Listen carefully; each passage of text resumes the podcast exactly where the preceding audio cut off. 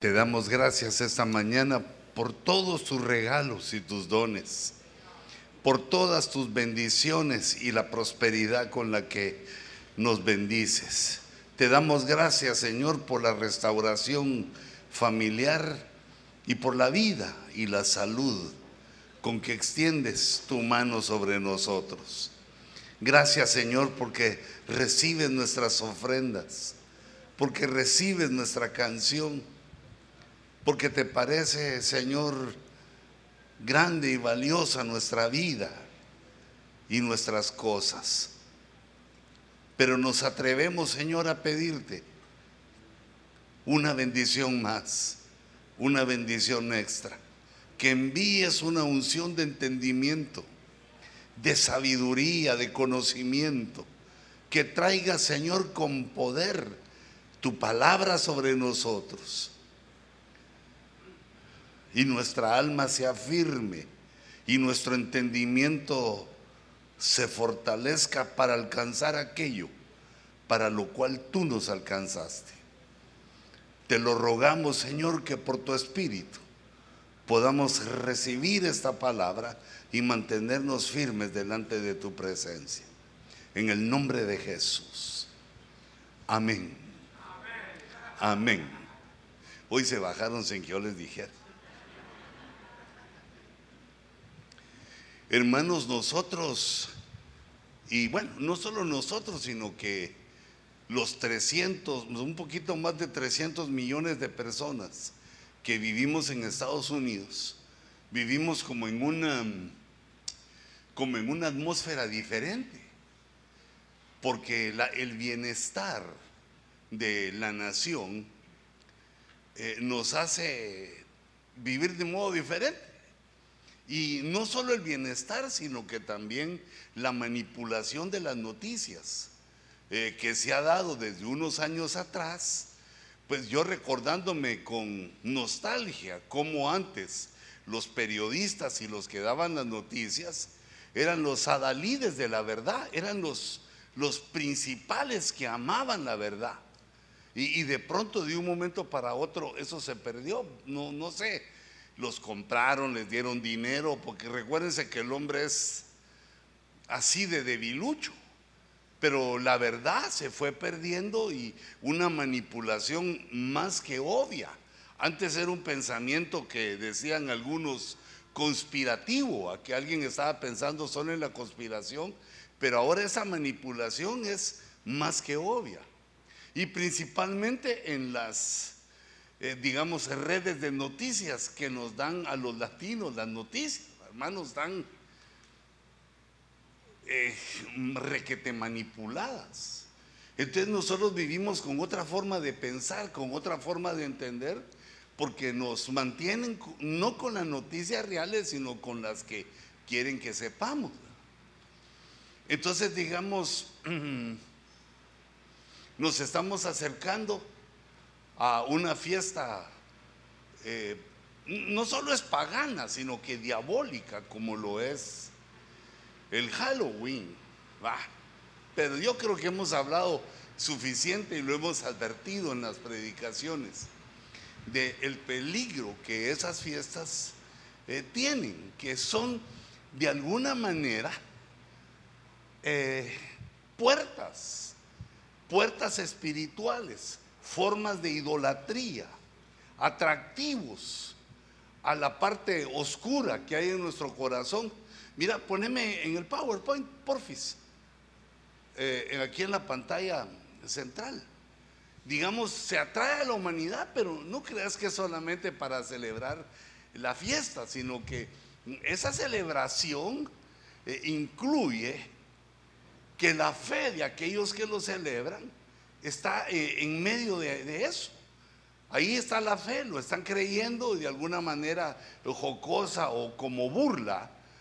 Eh, digamos, el diablo se burla de nosotros, de los humanos, porque nos hace hacer su voluntad a cambio de unos, de unos dulces, nos hace creer cosas que son torpes y ridículas a cambio de una cierta celebración. Pero lo que me dejaba a mí eh, digamos, pensativo, es cómo esta revista que es tan prestigiosa, eh, esta revista El Economista, eh, eh, no es que los que la hagan sean profetas, sino que esos están, digamos, involucrados con la élite más poderosa del mundo, con los que gobiernan, los que tienen el poder y el dinero.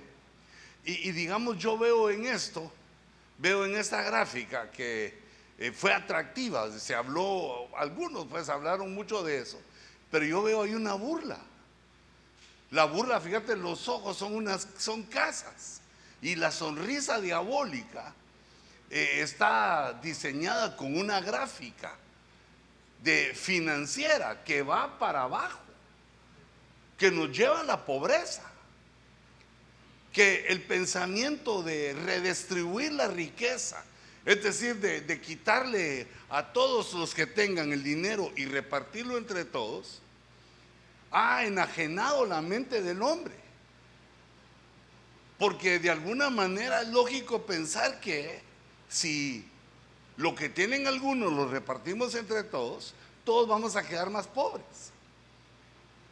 Como que fuera la solución a los problemas de la humanidad.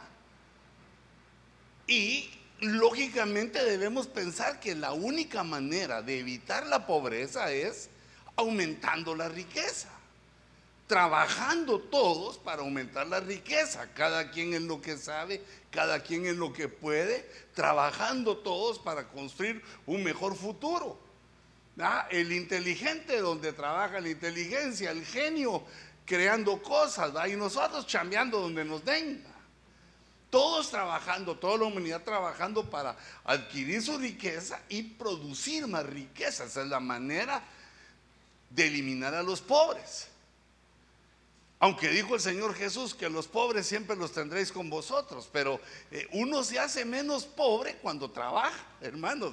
Como tú y yo bien lo sabemos, que quizá venimos pobres a Estados Unidos, pero nuestro trabajo nos ha dado eh, hasta ponernos el pelo canche,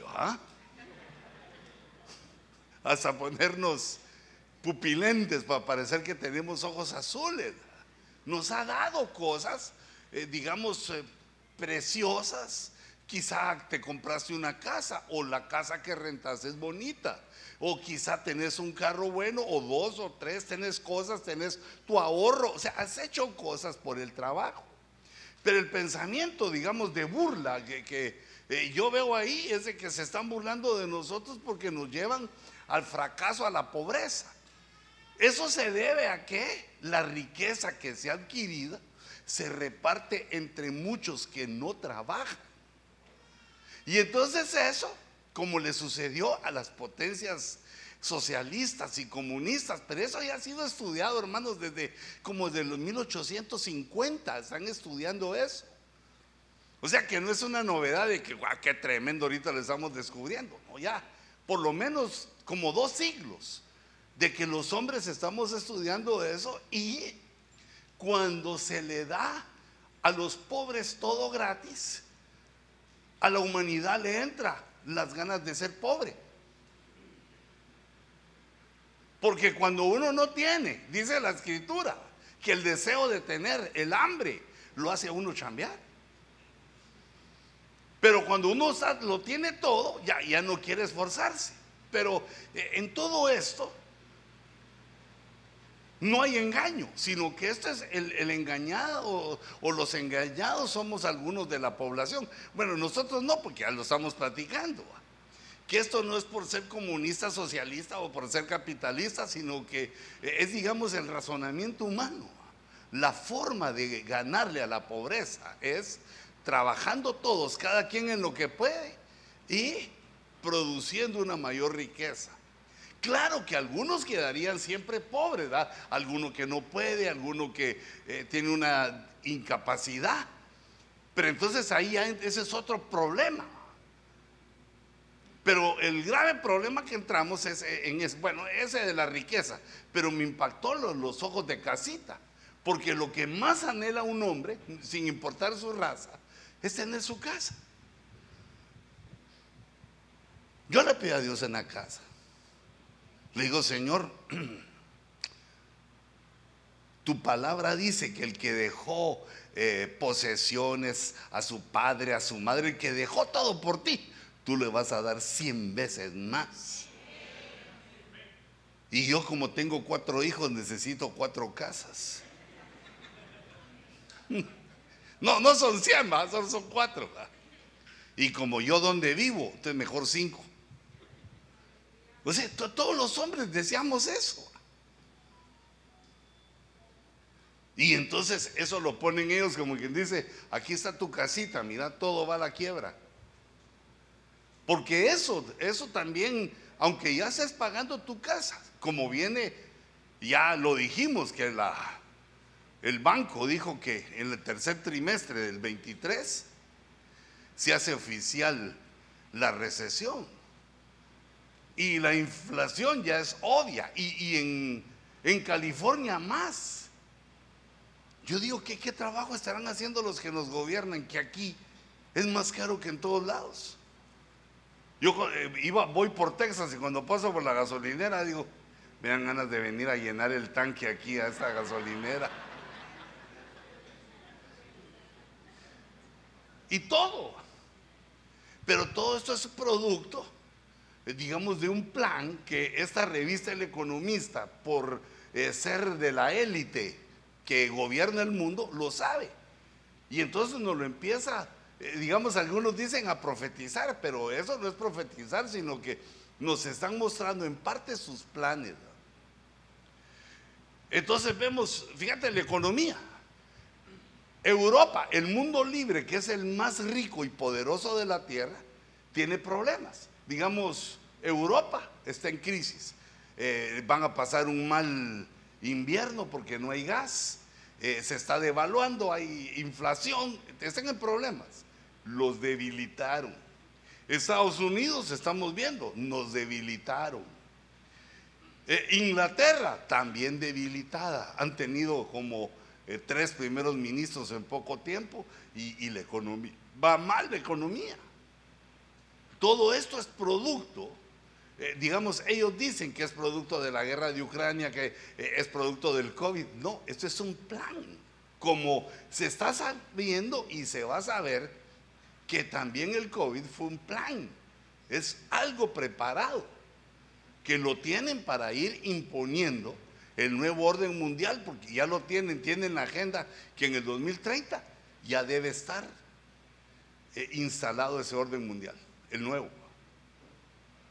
O sea que yo digo que antes de eso nos tenemos que irnos. Yo digo requete antes, ya, ya, a mí me suenan los pasos de que ya nos vamos. Pero había estado viendo eso hace algún tiempo y, y luego vi esta otra que empiezan a decir, fíjate, es que eso lo, lo tiene preparado, hijito, no te asustes. Eso está preparado y Dios lo va a permitir. Ya lo permitió porque está por escrito en la Biblia. Que las grandes potencias, pero son los, líderes los que manejan eso, están preparando un conflicto nuclear. Que es muy probable que este conflicto de Rusia y Ucrania llegue a eso, a que se dispare. Ya, lo están diciendo, mira. Que eso sería también una situación que haría que todos los países se unieran para que no hubieran más guerras. Porque si todos somos el mismo país, ya, ¿para qué pelear? ¿Para qué tener ejércitos si ya no hay que defender fronteras? Pero es una situación complicada.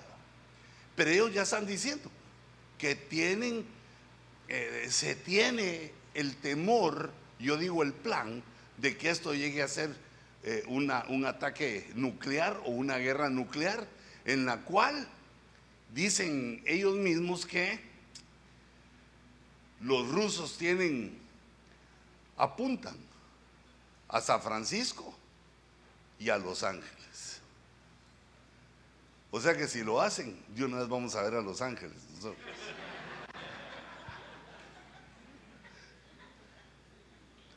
Claro que con esto Estados Unidos tiene sus defensas y eh, una serie de cosas, pero eso no se va a saber bien hasta que suceda.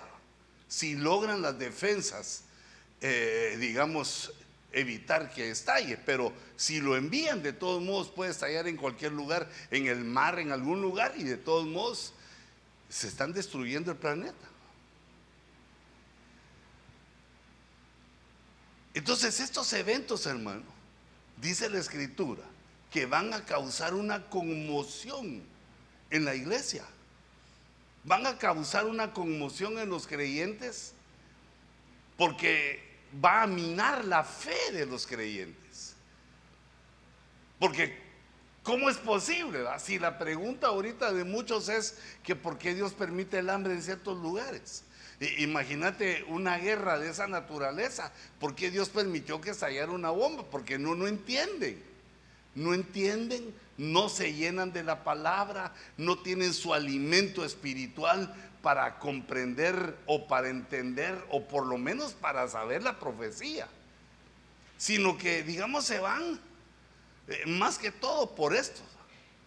Como quien dice, no, aquí Dios no, sino que nosotros somos los que estamos haciendo esto, estos son los peligros, puede venir una guerra y entonces tenemos, vamos a entrar a una nueva era, a una nueva eh, dimensión de la vida del hombre, o, como dijeron después del, del COVID, a una nueva... Mm, ¿Cómo vos? Normalidad. sí. A una nueva normalidad, pero a mí como me gustaba la normalidad de antes, pero a una nueva normalidad que como ustedes eh, eh, ven, como entendemos todos, cambió algo, pero no como ellos quieren digamos, la guerra de Rusia y Ucrania no, no, tendría por qué afectar las economías como lo han hecho. Esto es algo provocado para llevarnos a la pobreza. Pero llevar a Estados Unidos a la pobreza es un trabajo fuerte por el poder que tiene esa nación. Eh, en cambio vemos que Europa y otros, qué rápido, rápido sufren las consecuencias. Pero yo no les quiero hablar de eso, sino que del peligro de los acontecimientos finales puedan impactar nuestra fe. Ese peligro está latente porque dice la Biblia que el Espíritu Santo claramente nos indica que en los últimos tiempos muchos apostatarán de la fe. Mira esto, muchos. Y si de toda la cristiandad agarramos muchos, quedamos pocos muchos apostatarán de la fe. Y, luego también en 2 Tesalonicenses dice que la fe, eh, pero digamos, para entender bien esto, que la fe va a sufrir al final de los tiempos, porque va a haber una apostasía generalizada. Así lo ve Pablo en Tesalonicenses. Apostasía generalizada la apostasía solo se puede dar en los creyentes. Los que no son creyentes no pueden apostatar. Los que hemos creído, estos son los que podemos apostatar. Apostatar quiere decir dar la espalda. Sería darle la espalda a Cristo. Apostatar quiere decir devolver la fe. Apostatar quiere decir divorcio como el Señor nos había pedido para boda y nosotros habíamos aceptado casarnos, al aceptarlo a Él, aceptamos participar en la boda. Y entonces la, la apostasía es que le decimos ya no. Ya no, Señor, gracias. Ya no nos queremos casar contigo. Y entonces, ¿qué quieres hacer? Pues ser idólatra, va a ser pecador, disfrutar la vida como lo conoce eh, digamos, los que ignoran a Dios, los que no tienen noticia de Dios, y quiero disfrutar la vida de esa manera. Y entonces, hermano, mira este peligro, porque eh, ya, digamos, yo lo que dije es que muchos hicieron eso y quedamos los pocos. Pero estamos en peligro todos. Eso lo vemos, eh, digamos, eh, por toda la Biblia. Digamos, se ve en las parábolas cuando Jesús empieza a contar cómo es el reino de los cielos, porque nosotros al creer en Cristo ya estamos en el reino de los cielos. El reino de los cielos está en oculto, en secreto en nuestros corazones. Ya solo estamos listos para irnos y entrar al reino. Pero el Señor Jesús empieza a hablar de una semilla y del fracaso de la semilla, que no es por la semilla, sino que es por la tierra. Y la tierra somos nosotros y la semilla es la fe, es la palabra de Dios, que al llegar a nuestras vidas, pues recibe algún tratamiento. Y entonces ahí aparece una semilla que cayó junto al camino y, empieza a explicar la parábola, cuáles son los problemas de por qué la palabra no llega a dar fruto en la gente. ¿Por qué las iglesias se vacían? ¿Por qué las iglesias, digamos, no, no, no se llenan? Como debieran ser, porque uno se pone celoso, por ejemplo, cuando ve los estadios de Qatar para el Mundial cada vez más grandes los estadios y ya no hay boletos. Yo lo sé porque quería ir, pero no, no, no, no. Sino que lo leí, lo leí de que ya, ya no hay boletos. Y, digamos esa forma de pensar, de, de entender esto. Por ejemplo, Argentina, que está en una grave crisis económica, es el país que más boletos ha comprado. Eso saben que Messi va a dar la vuelta olímpica y va a levantar la, copa. Ahí quieren estar ahí. Pero eh, yo me quiero regresar a esto. Muchos cristianos van a apostatar.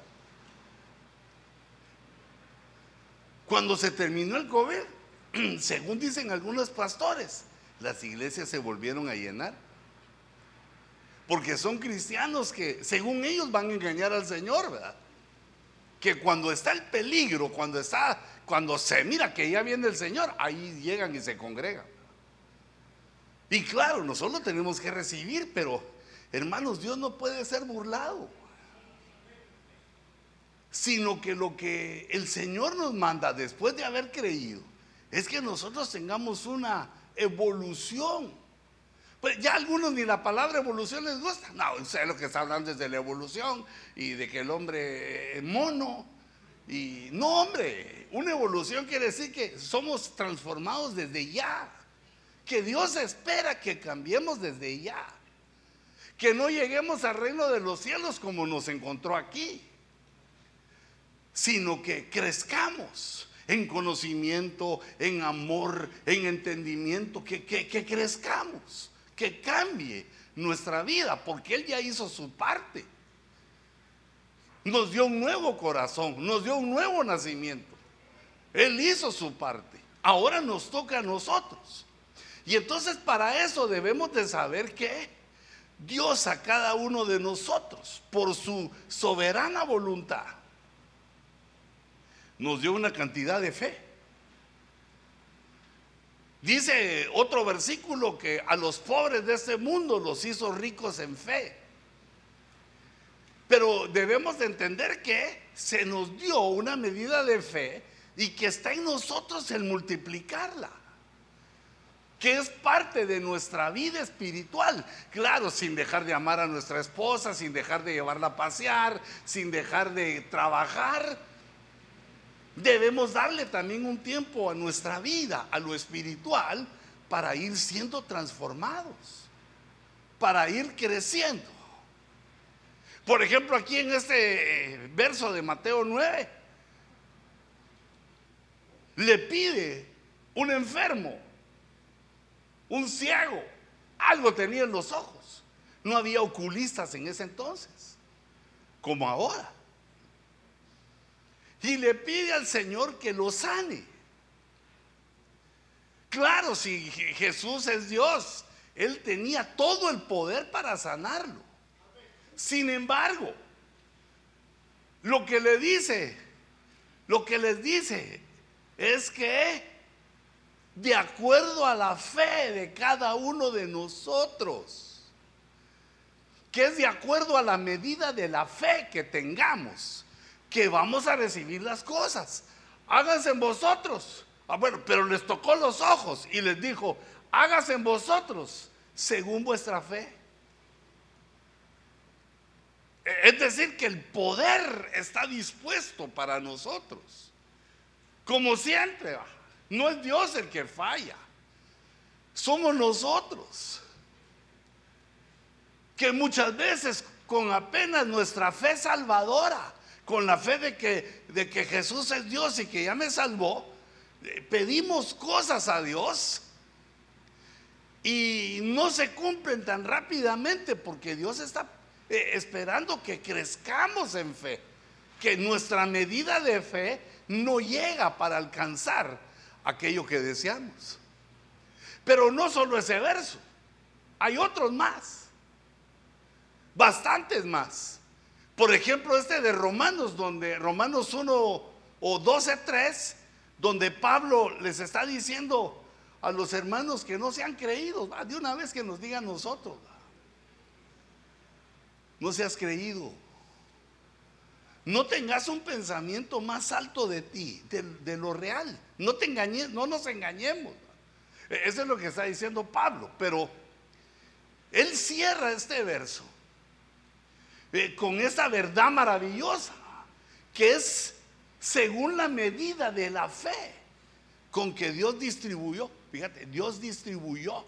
Ahí no tenemos nosotros nada que decidir, porque todos hubiéramos pedido, a mí dame un pedazote de fe, dame a mí más fe, sino que antes de que el Señor nos enviara al mundo, distribuyó la fe y nos dio un poquito a cada uno. Pues yo digo un poquito, pero es bastante. Nos dio una medida. Pues eso es la palabra que usa la escritura. Nos dio una medida de fe. Tú y yo tenemos una medida de fe, porque si no, no estarías aquí. Aunque hoy te hayan traído, aunque tu suegra te haya traído hoy de la oreja, o tu esposa. Solo con el hecho de que te dejaste conducir y viniste, quiere decir que ahí hay algo de fe que está procurando activarse. Y que el Espíritu Santo te está conduciendo para que esa fe se active. Porque sin fe es imposible agradar a Dios. No hay otra forma de agradar a Dios sino creyéndole. Creyendo sin ver. Entonces, fíjate, debemos ser conscientes de eso. Que tenemos una cantidad de fe y que hay un proceso por medio del cual la fe va desarrollando. Y entonces aquí ya interviene la perseverancia, la asistencia a la iglesia, porque la Biblia dice que la fe viene por el oír. Yo, yo te quiero dar dos consejos hoy para que tu fe no falle en los momentos. No es que Dios falle, sino que lo que falla es la medida de la fe que tenemos. Falla nuestra fe porque la fe está diseñada para ayudarnos en los tiempos difíciles. Pero en los tiempos difíciles uno se aloca. En los tiempos difíciles uno pierde la, visión, pierde... Cuando uno aconseja lo puede hacer tranquilo porque no está metido en el tamal. No, ya no debemos hablar de tamal porque ya son, son días peligrosos. Peligrosos. Cuando uno está inmerso en un problema. Es difícil ver la solución. Porque está bajo presión de que va a sufrir algún daño, de que va a sufrir alguna pérdida, de que algo va a estar mal. Y entonces esa presión nos ciega. Y también nos hace olvidar la fe. Si te das cuenta, digamos, en los relatos bíblicos, eso se ve en cada momento. ¿Dónde se notó la fe de los valientes? En la guerra. ¿Por qué no quisieron ir a la guerra? Otros que ah, se acobardaron, dice jueces capítulo 5, que eh, la tribu de Rubén no quiso subir a la batalla. Se quedaron apacentando las ovejas porque tuvieron miedo. ¿Y el miedo qué quiere decir? Les faltó la fe para decir en el nombre del Señor, la espada de Jehová en mi mano. No, se les olvidó que tenían un Dios poderoso para hacerle frente a las circunstancias. Y entonces, ¿qué? Mejor no, que vayan aquellos, No, no vamos nosotros. La medida de la fe que Dios nos ha dado debe crecer para que en los momentos difíciles, así como los momentos que está viviendo Daniel Ponce ahorita, hermano. O Gigi, ¿quién será? Bueno, los dos, va. En la fe, es pues la fe, aquello que se espera, la certeza de lo que se espera. Pues yo ya les decía que tengo también la fe de que voy a chinear pronto. Antes de que me vaya, quiero conocer una y media docena de nietos. Muchos van a fallar, hijita. Y, y sabes qué? Digamos, la orden que Dios me ha dado a mí y que yo le he trasladado a aquellos que me escuchan, a los que están cerca, es de que estamos preparando un pueblo para el arrebatamiento. Eh, entonces, fíjate, la duda, la incredulidad, el temor, en lugar de que nuestra medida de fe crezca, nos empieza a decrecer. Pero una de las cosas, hermano, que pareciera que no, no, no hacen daño, pero que minan la fe, es escuchar la murmuración. Es escuchar a los que murmuran a los que hablan mal. Pero esto no lo digo solo por los que nos oyen o por Ebenezer, sino que el pueblo de Israel cuando salió de Egipto, el populacho, los que iban ahí, eh, gente poco crédula, todos empezaron a murmurar de que no había comida, de que mucho calor, de que no había agua, que estaban mejor en Egipto y empezaron a contaminar a los hebreos. A contaminar con mentiras, que estaban mejor en Egipto. Que ahí comían sandías y puerros, dice.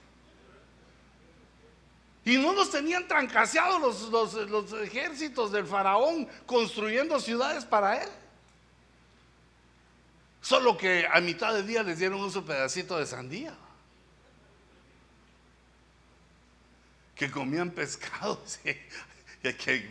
yo digo, estos se creyeron a los murmuradores. Porque recordate que el oído es una puerta que así como cuando oímos la palabra de Dios, aumenta nuestra fe cuando oímos las cosas que no convienen. Nos la desgastan, nos la eliminan, no podemos hacer nada e, para eso para oponernos a eso, sino que lo que debemos hacer es ayudar a un murmurador callándole la bocota. Pero digamos, a veces la fe no nos alcanza para hacer eso, porque no, pobre el hermanito, pobre la hermanita. No nos alcanza la fe para decir, hermano, no sea cuentero. Hermano, no sabe que los mentirosos no entran al cielo. Entonces, si no, no sabía eso, pues se lo cuento para que se compre un zipper. Pero eh, fíjate, que es que siempre para la boca, bajitos. Eh, es que la boca de nosotros, de los humanos, habla. Y, hay muchas cosas que hablar, pero tenemos que discernir lo que hablamos para no provocar la debilidad de la fe a otros. Y también lo que oímos para que no provoque nuestra debilidad. Todo lo que nos dicen nosotros tenemos que comprobarlo y también discernir si las cosas que nos dicen entran al área QTI, al área ¿qué te importa? Si a uno le importan las cosas, o es la vida del otro, a mí qué me importa. Uno debe preocuparse por sí mismo. Pero fíjate, no, no te estoy regañando si lo que te estoy diciendo es peligro porque muchos han ocupado tu silla, no solo aquí, en las iglesias de todo el mundo. Y por alguna razón, como le explican las, parábolas de Mateo, eh, que la tierra, su tierra, se ha debilitado y no ha seguido adelante.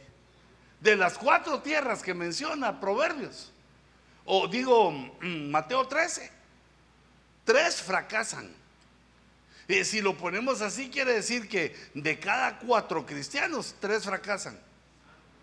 Porque no saben enfrentar el problema, vienen los problemas, vienen las persecuciones, lo, lo avergüenzan, porque ahora es, algo le pasa que ya no siguen.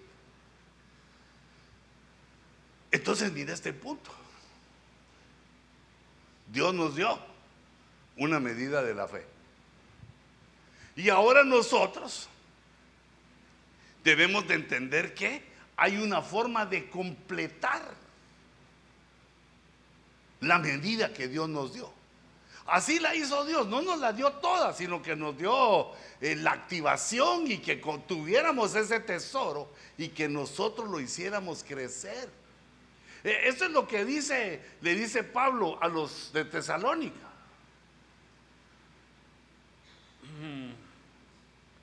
Según oramos intensamente de noche y de día, que podamos ver vuestro rostro, los quería visitar Pablo, y que completemos, miren las visitas apostólicas, y que completemos lo que falta a vuestra fe. Hay que completar la fe. ¿Y, cómo se completa la fe? Pues nutriéndose de la palabra de vida, nutriéndose de la palabra de Dios del Evangelio. La fe se multiplica cada vez que oímos la palabra de Dios. Y por eso es que Dios nos pide continuamente que nos congreguemos. No dejando de congregarse. Ese verso te lo he estado repitiendo mucho ahora porque pues veo que algunos dejan de congregarse. No son muchos, pero algunos. Y, pues, me carga eso. Porque la Biblia dice, ese, menciona ese peligro. ¿Cómo la fe empieza a decrecer? Porque te dejas de congregar. ¿Y qué haces ese tiempo, digamos que ya no te congregas? El diablo lo utiliza para empezar a minar tu fe y llevarte a la apostasía. Muchos van a apostatar, pocos van a soportar porque hay que completar la fe. Hay varias cosas que hay que completar. Son, misteriosas. Y entonces nosotros, conociendo la fe, debemos saber que ya tenemos, porque aquí estamos, pero que la fe debe ser completada vía ministerial. Son los ministros del Espíritu.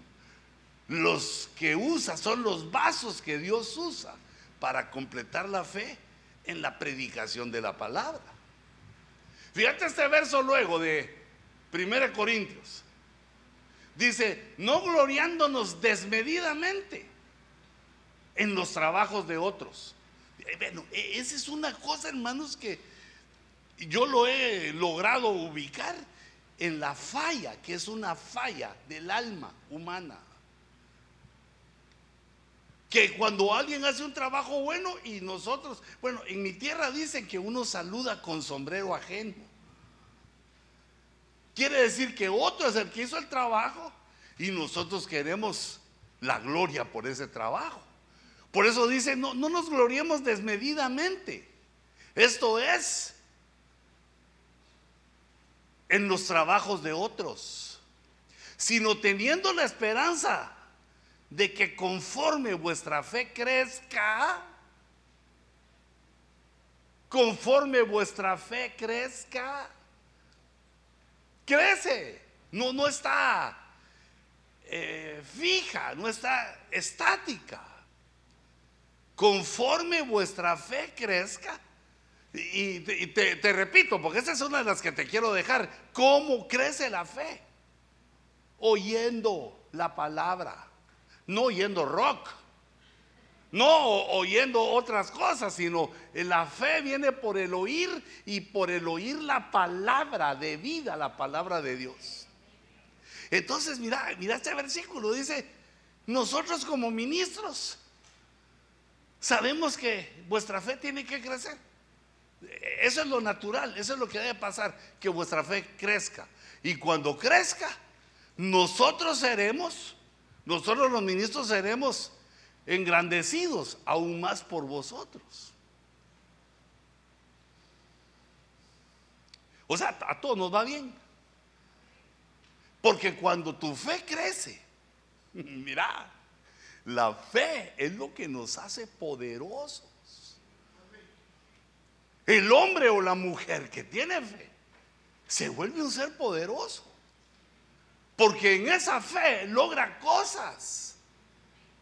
Porque como dijimos que la fe es aquella expectativa en que lo que deseamos lo vamos a alcanzar.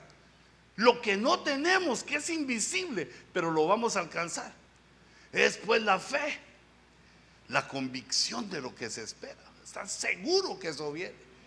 Un hombre de fe logra cosas tremendas porque espera en Dios. Pero si su fe va creciendo, si no siempre nuestra fe se, eh, se queda en que, Señor, dame un par de calcetines, Señor, quiero una, mi camisita. Sigamos, nos quedamos en lo chiquito. Y digamos, dejamos de pensar aquello, Señor, que mi familia se convierta a ti. Esos que ahorita me dicen que no, que soy un fanático, aleluyita. Que se conviertan, Señor, que ábrele la mente. Por tu fe, otros van a venir a Cristo. Por tu fe vas a prosperar. Señor, dame bastante porque quiero tener a esta princesa que me diste de esposa. La quiero tener como una reina. Que sea como las reinas que dice la Biblia, que sus piecitos nunca habían tocado la tierra. Siempre tenían o una chancleta o una alfombra y ahí caía así su piecito. La quiero tener bien, Señor, porque es, el regalo, de la mujer que me diste. Y con esa fe chambeando adelante. Qué dichosotas sos, hijitas, si tenés un, un hombre de fe. Entonces la fe va creciendo y nosotros vamos alcanzando cosas. No solo que nos guardemos para la salvación, no solo que nos preparemos para el rapto, sino que también alcanzamos cosas en la vida. Eh, logramos a la, vida en abundancia, la vida biológica abundante. vamos camino al cielo, pero en primera clase.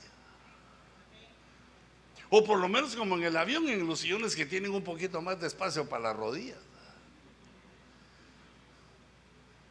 Si fueras de la altura del hermano Petro, unas canillonas. Es que en Guatemala las piernas se les dice canilla. Canilla leche.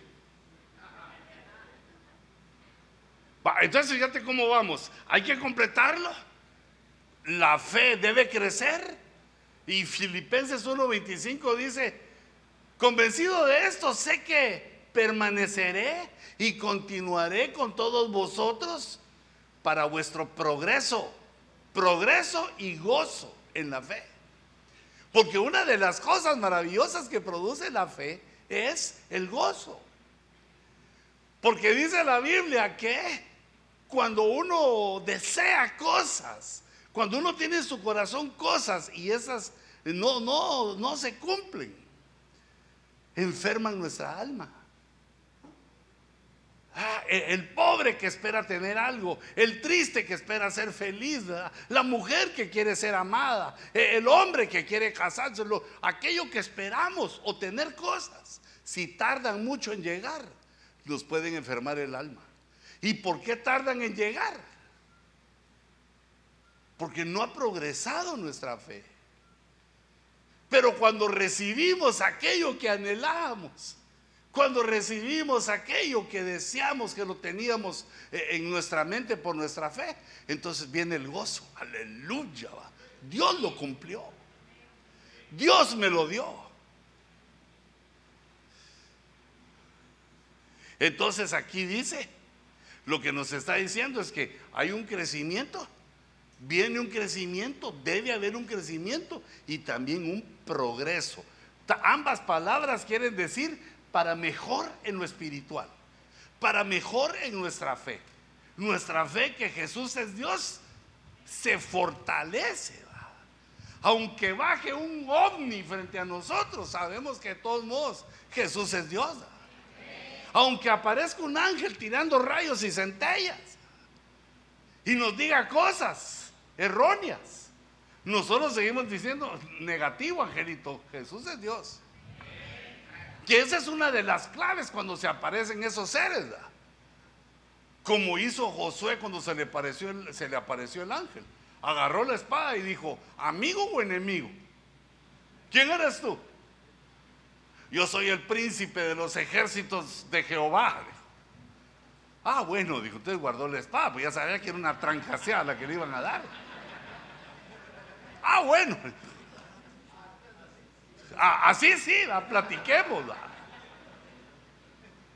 Fíjate la fe de aquel hombre que se había desarrollado como discípulo de Moisés, viendo cómo Dios, por medio de la fe, hacía cosas tremendas para Israel.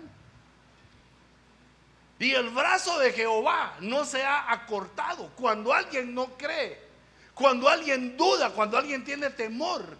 Dios eh, utiliza esas palabras. ¿Acaso se ha cortado el brazo de Jehová? ¿Acaso Jehová ya no puede hacer lo que quiere? Pero esas palabras son para que nosotros mantengamos la idea de que nuestra fe debe ir creciendo y progresando y, además la recibimos con gozo. Ahora aquí en 1 Timoteo está el verso que dice, eh, que nos informa cómo es que se fortalece la fe. Al señalar esas cosas a los hermanos, serás un buen ministro de Cristo Jesús, nutrido. Mira, el buen ministro de Cristo Jesús, nutrido. Nutrido, ¿qué quiere decir? Alimentado, bien comido, que no solo te gusta el filete y el chicharrón, sino que también la palabra de Dios nos nutre. Dice, nutrido con las palabras de la fe, con las palabras de la fe y de la buena doctrina, pero y con las palabras de la fe. ¿Y cuáles son las palabras de la fe? Las del Evangelio, las de las Escrituras. Nutrite. Recordate que las enfermedades de los últimos tiempos surgen porque dejas, se deja bajar en el cuerpo las defensas. Si el cuerpo se debilita, la enfermedad entra. Aunque seamos gorditos, hermano. lo gordito no quiere decir que no nos enferme, sino, eh, y, también el flaco no quiere decir que esté sano. Aunque el gordito puede ser que no esté sano, pero está feliz.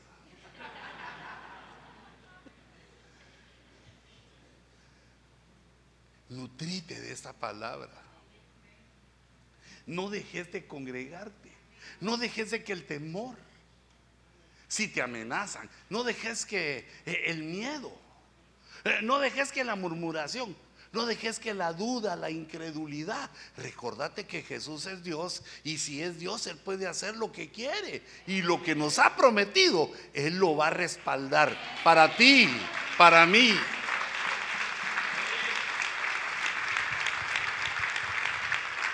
Así que cuando compre mis cinco casitas no vas a decir, a la de dónde sacó el apóstol ese dinero, de plano que de mis diezmos. No, yo se lo pido al Señor, ya, ya se lo he pedido mucho tiempo.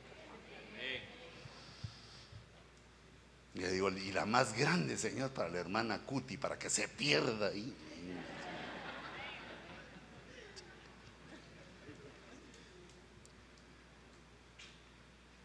Porque ¿qué es lo que espera uno? Una casita. Una cobachita. No, pues, uno por la fe, bueno, depende de la medida de la fe. Uno le dice, Señor, una mi casota. Como dijo aquel pastor, pero con piscina. Yo creo que en una sí sí me atrevo a ponerme traje de baño porque no hay nadie más. Pero me llevan donde hay un montón de gente ese traje de baño. Negativo cambio y fuera, les digo yo. Crezcamos en nuestra fe, progresemos en la fe. Cuando venga alguna circunstancia a tu vida, sigue adelante, hombre. No, no dejes de que nada te bote, ni lo que digan, ni lo que te pase, ni cuando parece que te va a pasar algo malo, porque ahí es donde se pone a prueba la fe. Nutrite con las palabras de la fe. Vas a ser un campeón así. Así es como progresa. E, ese es el primer consejo que quiero que le pongas atención, que es la forma, una de las formas, porque he encontrado dos, una de las formas con que Dios diseñó que nuestra fe se vuelva poderosa. Porque en un momento de prueba la fe se debilita, como en el caso de Pedro. Vio caminar a Jesús en el agua y, y tuvo fe, estaba nutrido con la palabra y le dijo, Señor, di que vaya a ti. Y el Señor le dijo, ven. Y entonces los primeros pasos pudo.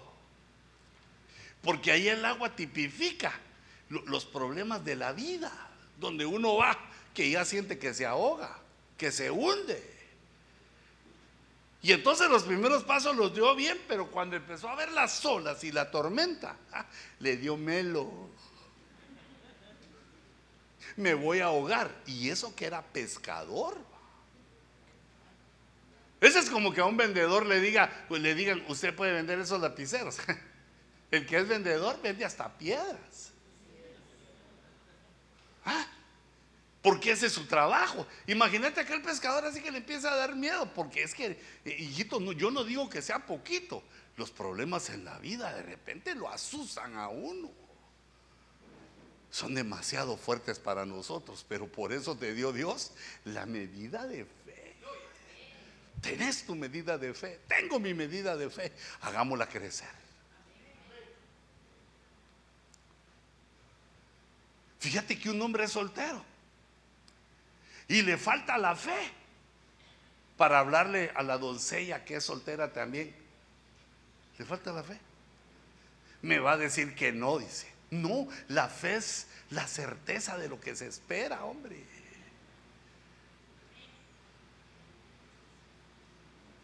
Pero si es mujer casada, negativo, cambio y fuera. Pero si vos sos soltera ya también, dame la que te la doy. Ah. hablemos. Lo malo es que cuando uno está en esa edad y en ese momento, no le sale nada para hablar. Parece el, ella dice, este hombre que me pretende es el más sabio del mundo. Porque calla, él calla. Porque no sabe ni qué decir ahí. ¿Qué le quería decir? Bueno, pero esas son otras situaciones. Por favor, nutrite. Eso no lo puedo hacer yo por ti. La palabra se da alimento hay suficiente. Solo es que te lo querrás comer. Así con avioncito. Mm, así jugando como niño. Abra su boquita, nene. Tragues esto. O así como hacen los papás modernos. Eso como nunca se me ocurrió a mí con los cuatro hijos. Que cuando uno le quiere dar de comer, lo sano, cierran la boca. Si les das tocino y eso, ahí sí les enseñan la carnota, se les van los ojos. Pero les quieres dar su cerealito o vegetales. Mm, mm. Entonces yo, cuando me tocó a mí eso, yo le rogaba, mi hijo, esto te va a fortalecer. Abrila. No. Mm, te vas a poner fuerte como tu padre. No. Peor, va. Pero yo lo que he visto, lo que hacen los papás modernos es que en un tenedor tienen el pedazo de carne y en el otro tienen el pedazo de zanahoria. Y entonces le tiran la carne y el nene cuando hace así le quitan y le meten la zanahoria. Y el niño le empieza a masticar así como que mm, aquí hay algo raro, pero ya se la está comiendo. Ya que dulce era mi generación, abra la boquita, nene pero ya a media hora me dan ganas de meterle aquí los dedos así para que abriera la boca. Pero me aguanté.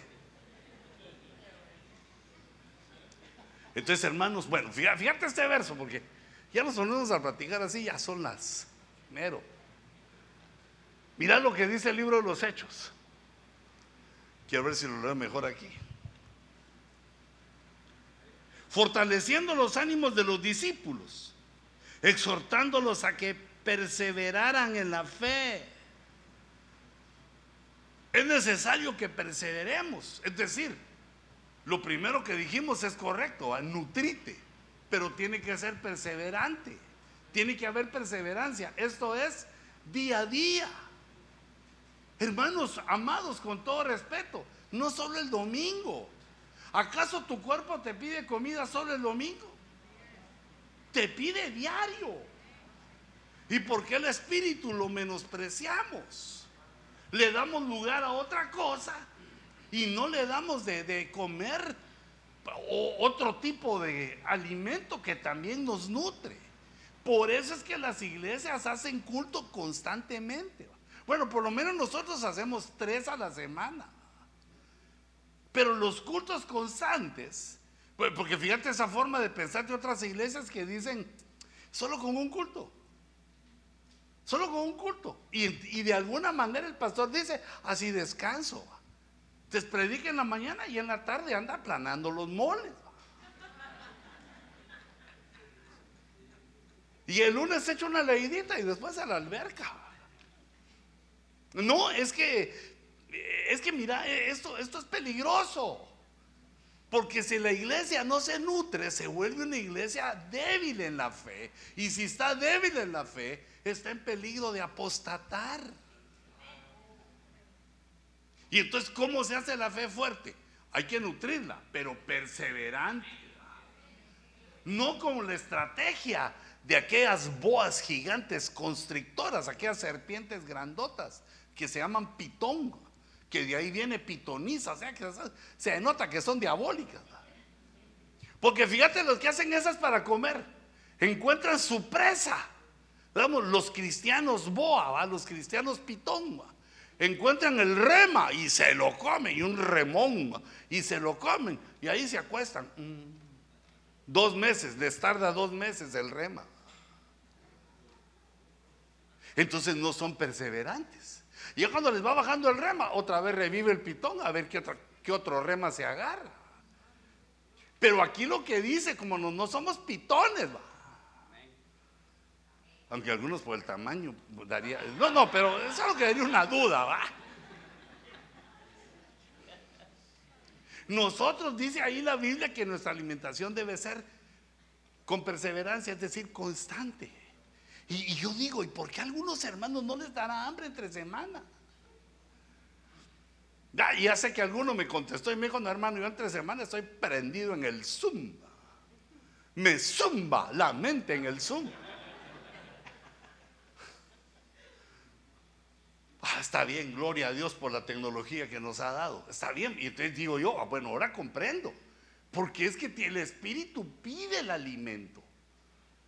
Aquí solo Pablo nos está recordando, esto tiene que ser con perseverancia, no es cuando te acordes.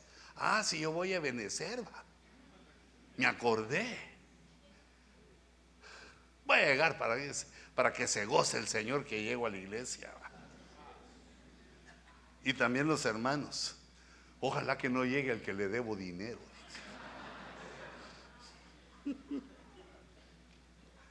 Eh, fíjate, mira cómo se hace con la fe, cómo se ejercita la fe en la comunión. Eh, este, esto está en esa epístola cuántica de Filipenses, no de Filemón. FLM, sí, Filemón. Y ruego que la comunión de tu fe llegue a ser eficaz. La comunión de nuestra fe se da cuando estamos platicando como hermanitos, cuando vamos a comer juntos como hermanos, cuando de alguna manera tenemos una, una coinonía, una comunicación. Ahí se comunica la fe. Ahí podés ver la fe del otro la fe de tu hermano, la fe de tu hermana. Y también los hermanos pueden ver tu fe hasta dónde ha llegado. Pero dice que la comunión de nuestra fe se basa en ver lo positivo de nosotros. Porque yo he dicho, y ustedes todos lo sabemos, que somos débiles y, y tenemos actitudes de miseria. Pero aquí dice que la comunión de la fe llega a ser eficaz por el conocimiento de todo lo bueno que hay en vosotros. Cuando los otros conocen nuestras partes buenas, las que hemos mejorado, las que Dios ha tratado con nosotros y las hemos mejorado, la comunión de la fe es que se conozcan las cosas buenas que cada uno tenemos. Aunque de repente se cuelan las malas también, pero la comunión de la fe es que nosotros aprendamos a reconocer las cosas buenas de nuestros hermanos ay, este cómo molesta, pero lo que tiene bueno es que aquí está siempre en la iglesia. Aprender a ver lo bueno. Eh, este hermano cae un poquito mal, pero siempre es generoso. Anda preocupado por los otros. Porque si nosotros no aprendemos a ver lo bueno, entonces ¿qué vemos? Lo malo. Y cuando vemos lo malo, tenemos la tentación de murmurar. Y cuando murmuramos, en vez de comunicar nuestra fe, en vez de pasar nuestra fe, pasamos nuestra incredulidad, porque cuando le descubrimos lo malo a alguien, lo que estamos diciendo es, Dios no ha hecho la obra en este. Pero es, este no se ha dejado.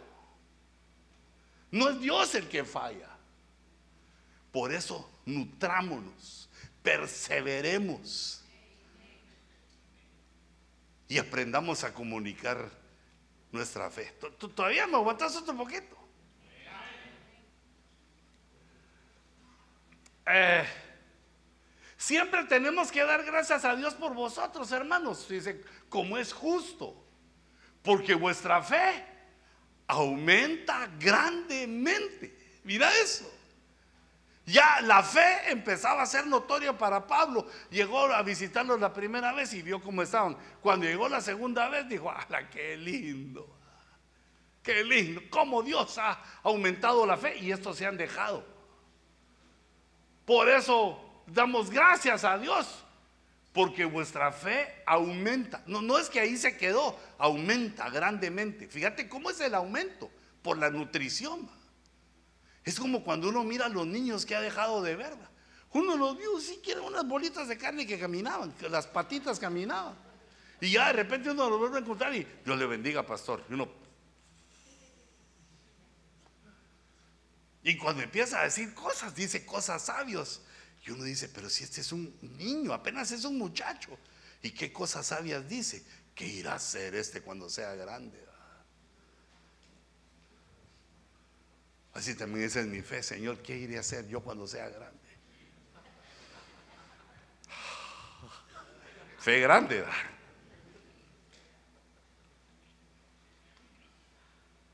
La fe va aumentando.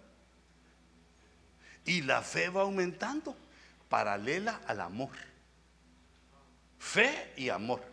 Pero ahorita solo estamos viendo la fe, ¿verdad? Pero también el amor, porque eh, eh, el amor lo que provoca son las obras de la fe. Que la fe actúe, no para ser salvos, sino porque somos salvos, actuamos en fe. Mira ese verso de Hechos 6.5.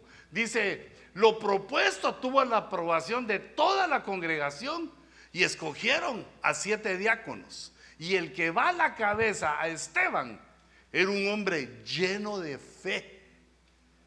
La fe iba creciendo grandemente, pero este ya tenía una llenura de fe.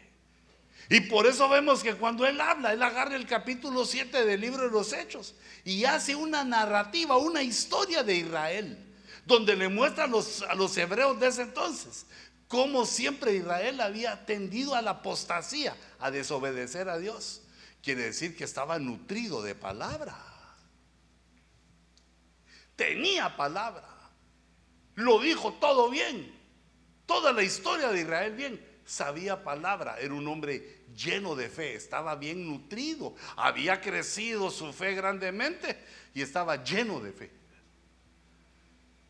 Y Efesios nos habla también a nosotros que debemos de llegar, porque es, es un límite, es una meta, hasta que todos, todos, todos los que no lleguen, no vayan a la apostasía, hasta que todos los que van creciendo en la fe, lleguemos a la unidad de la fe y del conocimiento pleno del Hijo de Dios, a la condición de un hombre maduro.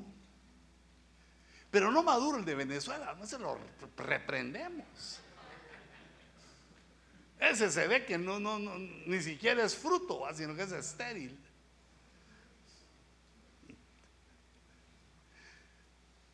Es que cae mal, Bueno, pero no, no, no estamos hablando de eso, ya hablamos de eso un poquito. Mira lo que Dios quiere, que nos llenemos de fe.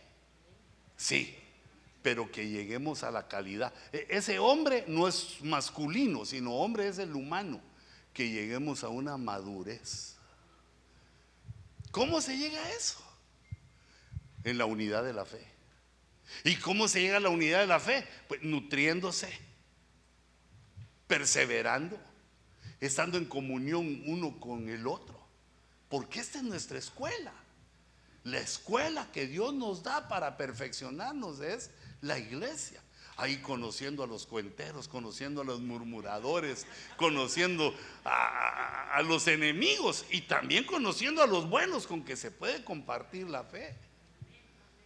Entendiendo que el trigo y la cizaña crecen juntamente, no lo podemos evitar. Es más, Dios nos prohíbe que lo evitemos, sino que tenemos que saber que primero Dios, que la cizaña se convierta a ti y no tú a ella. Que se conviertan ellos a nosotros. Hermanito, ¿y para cuándo va a dejar usted de murmurar? Qué trompabulario el que Dios le dio a usted.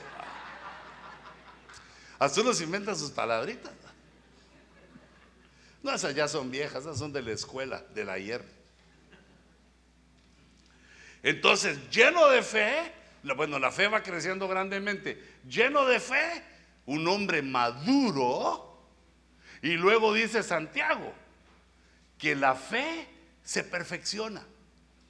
Mira qué lindo. Pues no, es una perfección como la de Dios, porque Dios es perfecto en todo, sino que es una perfección humana que si la comparamos con Dios, pues quedas en los suelos.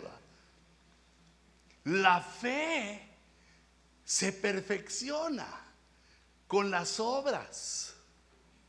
Eh, es decir, que, eh, digamos, tener la fe, estás en la fe y viene un problema y perseveras, te mantenés, seguís haciendo las obras de bien seguís haciendo lo bueno, lo correcto, seguís obedeciendo. Entonces, esas obras que haces en medio del problema van perfeccionando tu fe.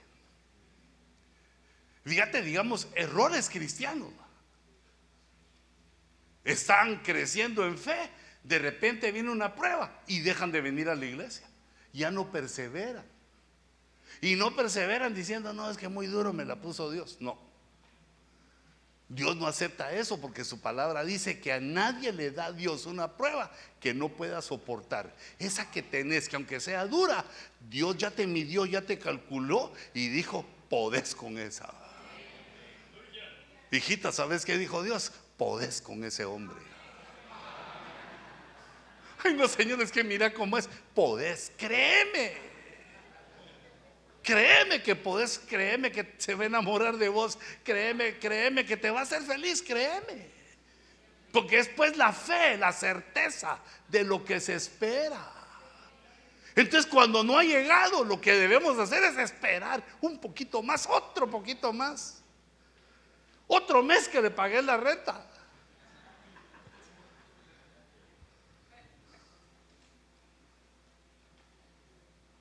Te va a llegar, hermano. Dios te lo va a dar. Persevera. Deja que tu fe sea perfeccionada cuando vengan los problemas. Dios está probando si seguís siendo chillón. Ay, no, yo no aguanto, Señor. Que dijo, que dijo ese apóstol, que, dice que es apóstol gordito, que dijo que Dios nos manda una prueba que sea más allá de nuestras fuerzas. Entonces voy a agarrar mi prueba y la voy a enfrentar. Y sigo viniendo al culto.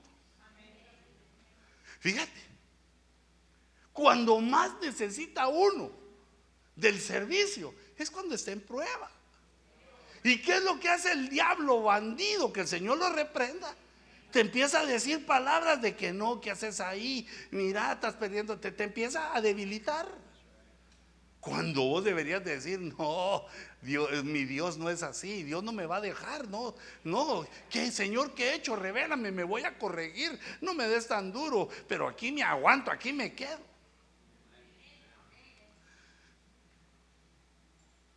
Esa resistencia, e, e, esa, esa prueba que nos quita lo caprichoso, lo chillón, lo abusivo nos enseña la humildad, que calladito uno tiene buen pegue. Porque así dice el Salmo 37, dice, confía en Dios calladamente. Cállate, no sé que digas una burrada, mejor cállate y decirle, Señor, ayúdame. Pues si no, no, ya no llego. Fíjate, viene un problema económico y ¿qué es lo primero que se nos ocurre a los seres humanos? Ya no diezmo. ¿Qué, será que Dios le falta, hermano? Te están probando. Te están probando, pero, pero fíjate, no, no tenemos ninguna necesidad, lo hemos pagado todo, hijitos. Tenemos buen crédito. No, no te estoy diciendo para que me des, y ya pasó también la ofrenda. Te digo para que lo medites. Que es que cuando uno no tiene, Dios lo prueba para ver si aún en esa presión seguís creyendo en Él, que Él dice que si presentamos nuestro diezmo, Él va a abundar todas las cosas de nuestra casa. Pero cuando uno dice ya no, lo que le está diciendo, será Señor, se debilita uno en la fe. ¿Será que puedes eso, Señor? Y pues entonces, ¿por qué no haces eso? ¿Y por qué no haces el otro? Si nosotros no somos Dios, Él es el que hace como quiere. Nos prueba como quiere.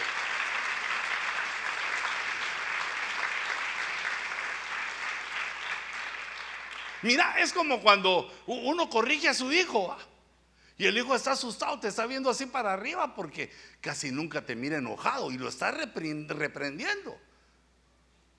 ¿Y qué hace el hijo? No agarra sus chivas y se va de la casa. Ah, no, se va a su cuarto y chía. Y cuando le da hambre regresa otra vez. Papá, ya está la cena. Mamá, va. Como quien dice trancaseado y todo, pero tengo frío, tengo hambre y tengo necesidad de vestirme. No se va. No se aleja.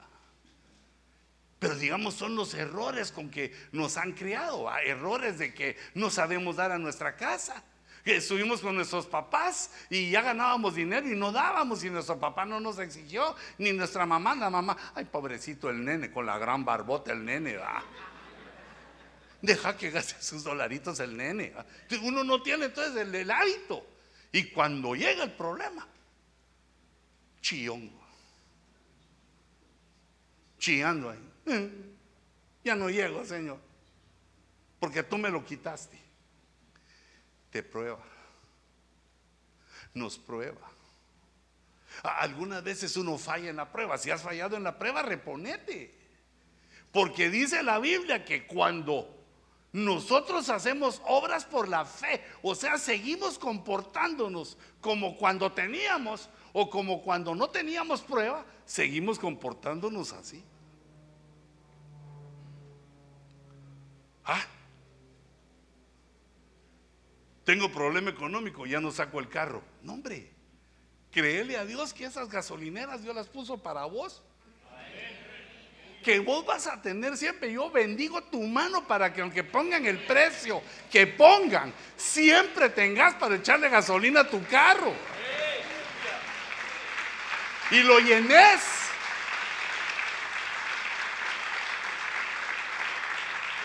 Hijito, y si te alcanza la fe, te digo, vos que no tenés carro, te lo vas a comprar.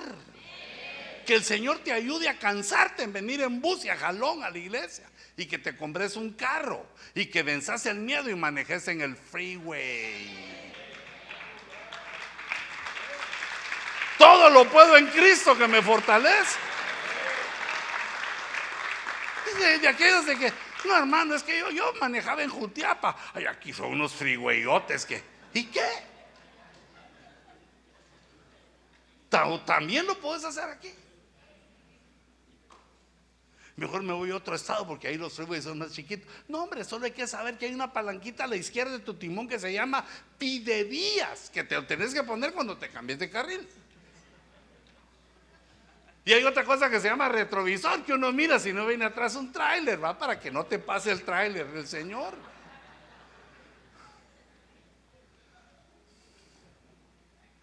Deja que no, deja que tu fe sea perfeccionada. Yo quiero dejar que mi fe sea perfeccionada.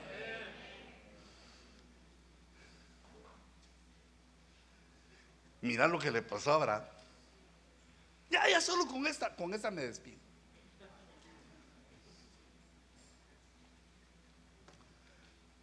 Fíjate que yo veo a mi hijo casarse.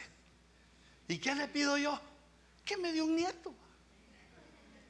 Pero ya tengo cuatro hijos de mis lomos y tengo otro montón espirituales.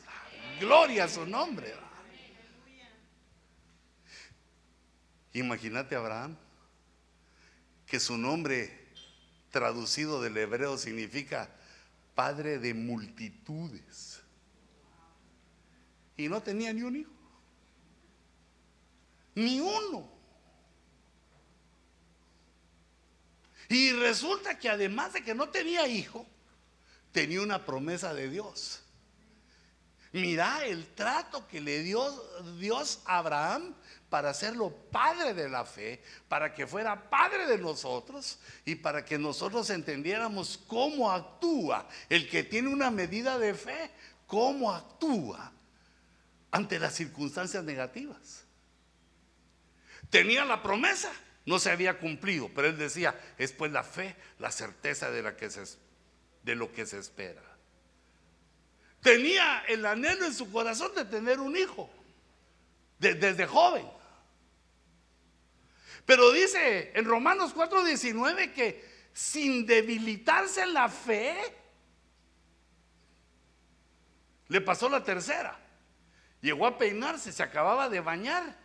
Llegó a peinarse así en un espejote que tenía frente a su lavamanos y no tenía camisa. Y cuando vio su cuerpo, pues,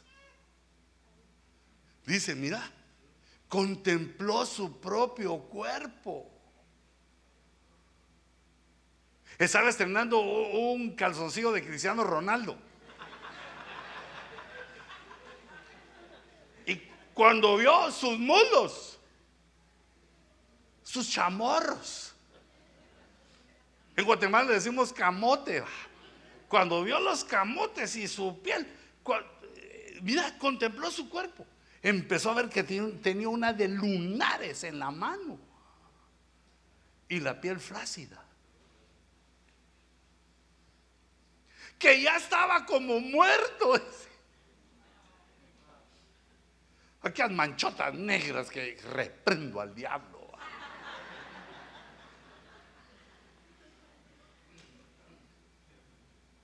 Es que ya tenía como 100 años. Mira ese ataque a la fe. ¿Te imaginas al, adversario? Dios te lo prometió. ¿Y dónde está? Lo has deseado. ¿Y dónde está? Y no que es pues la fe, la certeza de lo que se espera. ¿Y dónde está? Y ya tenés 100 años. Y mira cómo se puso tu cuerpo, aquel cuerpo atlético. ¿ah? Aquel cuerpo que deslumbró a la hermana Sarita cuando se casó con vos. ¿ah? Mira lo que te queda. Eras un palacio de príncipe y ahora pareces changarro. Ahí el diablo diciéndole, ¿verdad? Sí, Abraham, así. Cuando se quiso hacer el pelo así, blanco, tenía un bigotón blanco también. Así se vio. Pero mira esto, no se debilitó en la fe. Para mí eso es algo maravilloso que nos enseña. No se debilitó en la fe el viejito, que él, su primer pensamiento debe haber sido, eso ya no me lo cumple Dios. Lo que el enemigo quería que él creyera es que Dios ya no lo iba a cumplir. Y entonces viene eh, el verso 20. Otra cosa que le cayó como un... en contra de lo que él esperaba, un hijo. La matriz de Sara ya era estéril. La costumbre de las mujeres había cesado.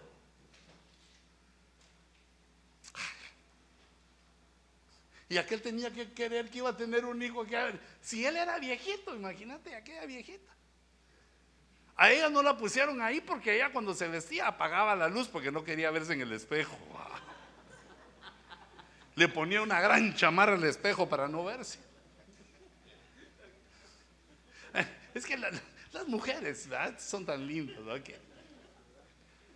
Pero si ya estaba así su marido, imagínate cómo estaba ella.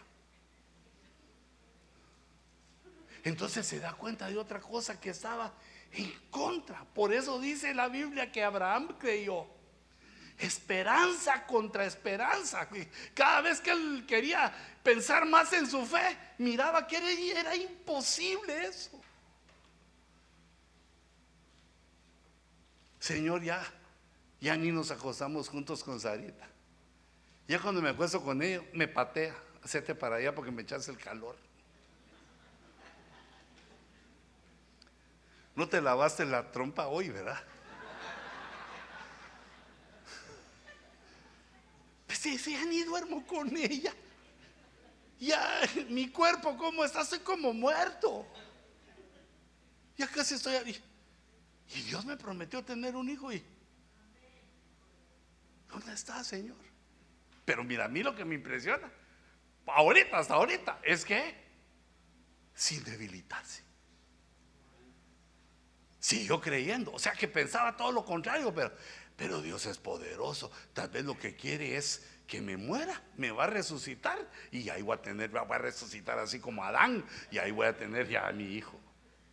¿Qué planes tendrá Dios? Y yo no sé lo que Dios va a hacer, pero lo va a hacer porque Jehová es mi Dios. Yo en Él confío, en el reposo, me lo prometió.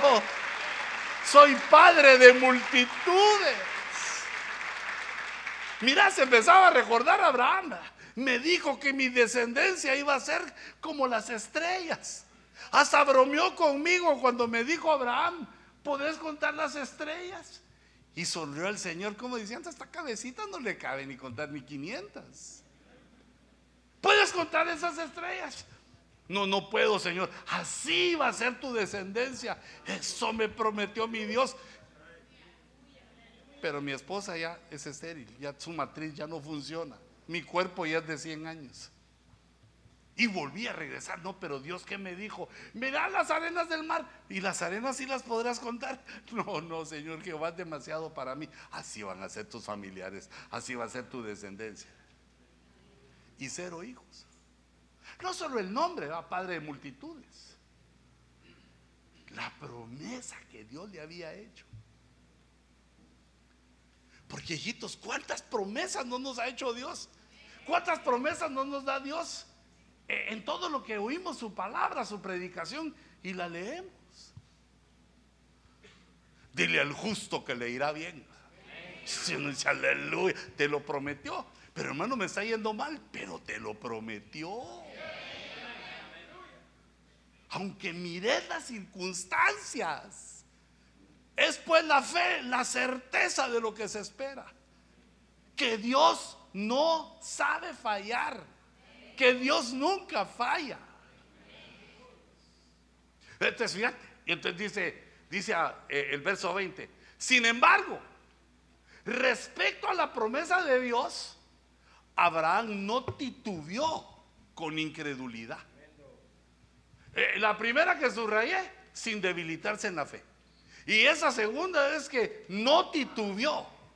Titubear es la inseguridad, como aquel que llega a una alberca y le dicen que se tire del trampolín y se sube y empieza.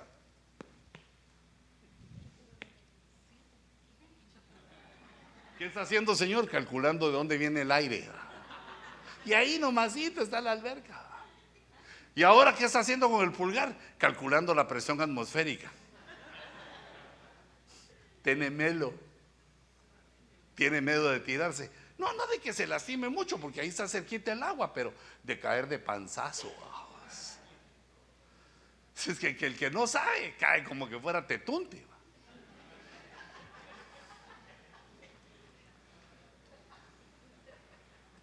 Mira este hombre. Ah, ah, bueno, pues que te decía que así en el trampolín uno titubeaba. Puro chapulín, va, sí puedo. Sí la hago. Titubea. Pero ese no titubeó. Nos da el ejemplo. Y mira qué hizo Dios cuando vio la actitud de Abraham.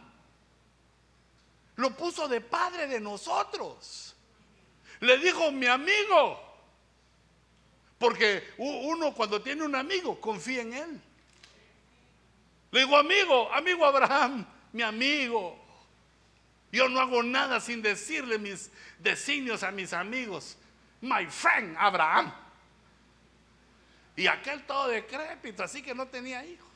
Pero no titubió a saber cómo va a ser el Señor, dijo. Tal vez lo voy a adoptar. Y ahí llegó Sara. Sara sí titubeó. Llegó y le dijo, ¿sabes qué, Abrancito? Tengo una esclava, joven y linda. Me la agarré en la venta de esclavas, todavía tenía su, aquí tenía un título que decía Vice Egipto. Linda la condena, te la doy.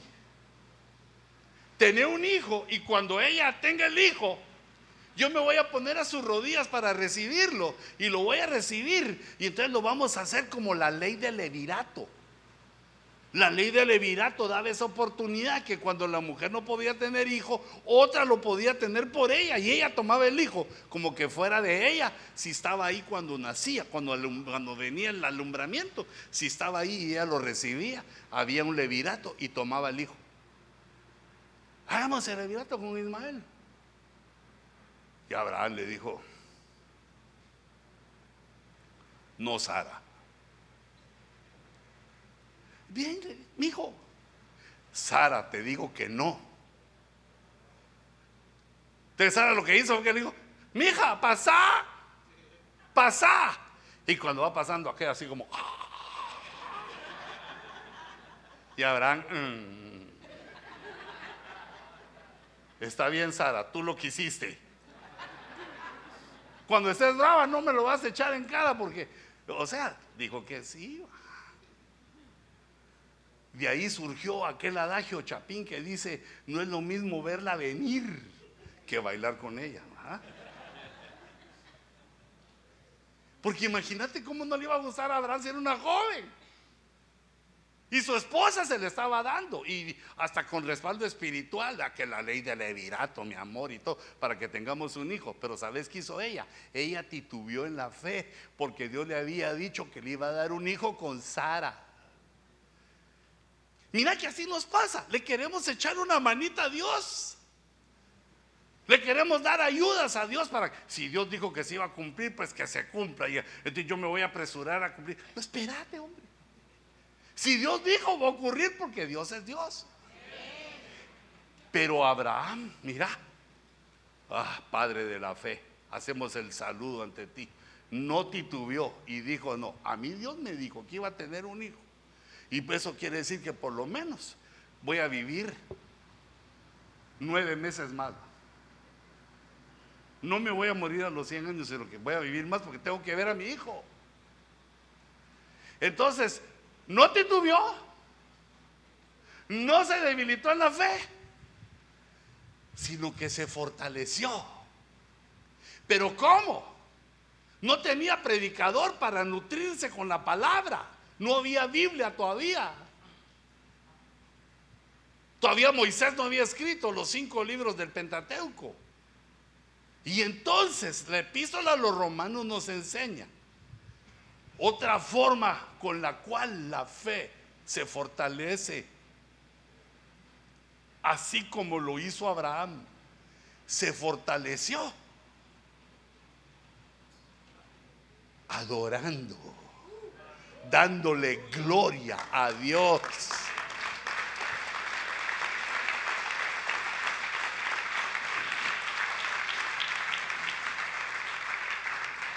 Mira cómo, con qué alegría le damos gloria a Dios cuando nos ha dado lo que le pedimos. Ah, fiesta para el Señor. Como cuando uno estrena templo. Fiesta, porque lo que queríamos ya lo tenemos.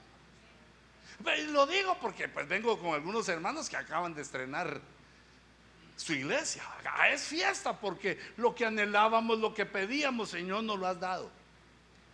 Pero mira lo que estaba haciendo Abraham estaba adorando a Dios sin haber recibido lo que le habían prometido.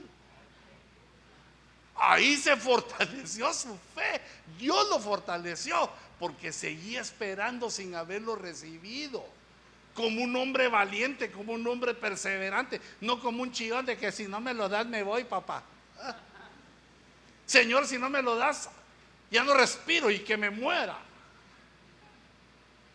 No, son cosas infantiles de cristianos que debemos ser ya maduros, sin debilitarnos en la fe, sin titubear.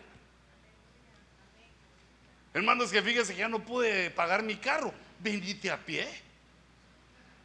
O en autobús, hermanos, que son dos horas antes. Llega a tres para que no se te pase. Pero ¿por qué? Para perseverar en medio de la situación. Y todo el camino, esas tres horas, te vas a la Señor. Gracias por haberme quitado ese carro viejo y feo. Dame uno más nuevo. Es pues la fe, la certeza de lo que se espera. Nos nutrimos con la palabra y le damos gloria a Dios. Es alabanza y adoración que sale de nuestro corazón con lágrimas, porque aún no lo hemos logrado. Pero no son lágrimas de tristeza solamente, sino que va involucrada una alegría ahí, el gozo de la fe que todavía no lo tengo, Señor, pero lo tendré. Lo creo, porque tú, solo tú, eres mi Dios.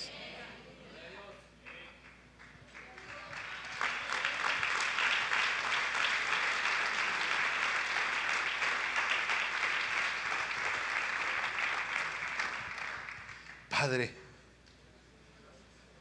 Nosotros, Señor, en nuestras angustias, en nuestros llantos, en nuestras aflicciones, queremos acordarnos de ti. Que nuestra fe no falle. Que no se debilite nuestra fe. Que no titubeemos como dudando de tu poder. Porque tu nombre es todopoderoso. Tu nombre Shaddai se traduce como el todopoderoso, como el todo suficiente.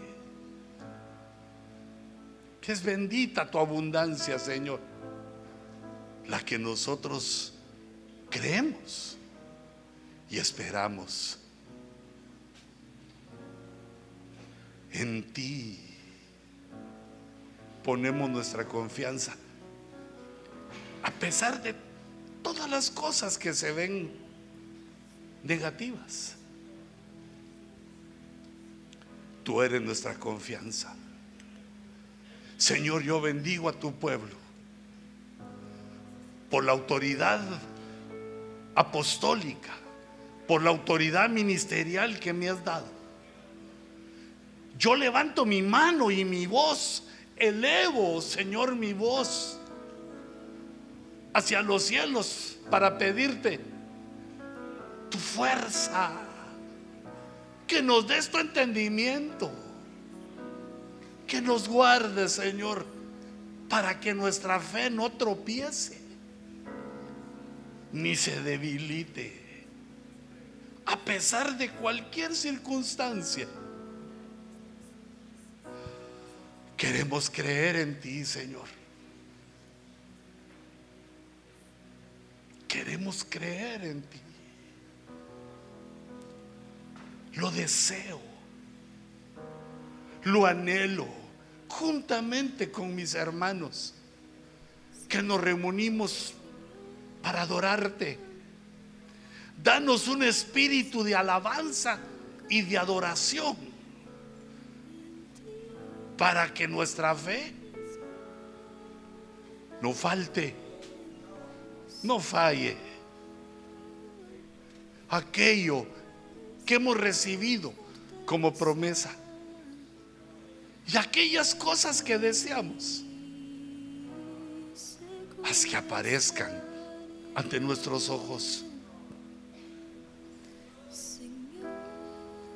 Cierra tus ojitos. Que un momento de reflexión con el Señor.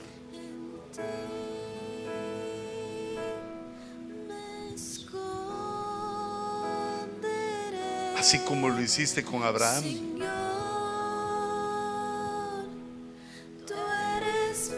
Fortalece.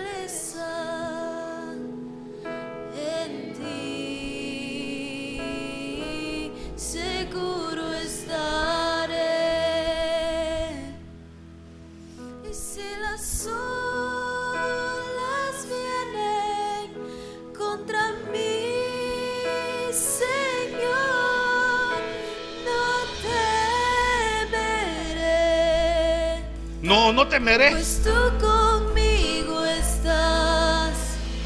Y bajo tus alas me guardarás.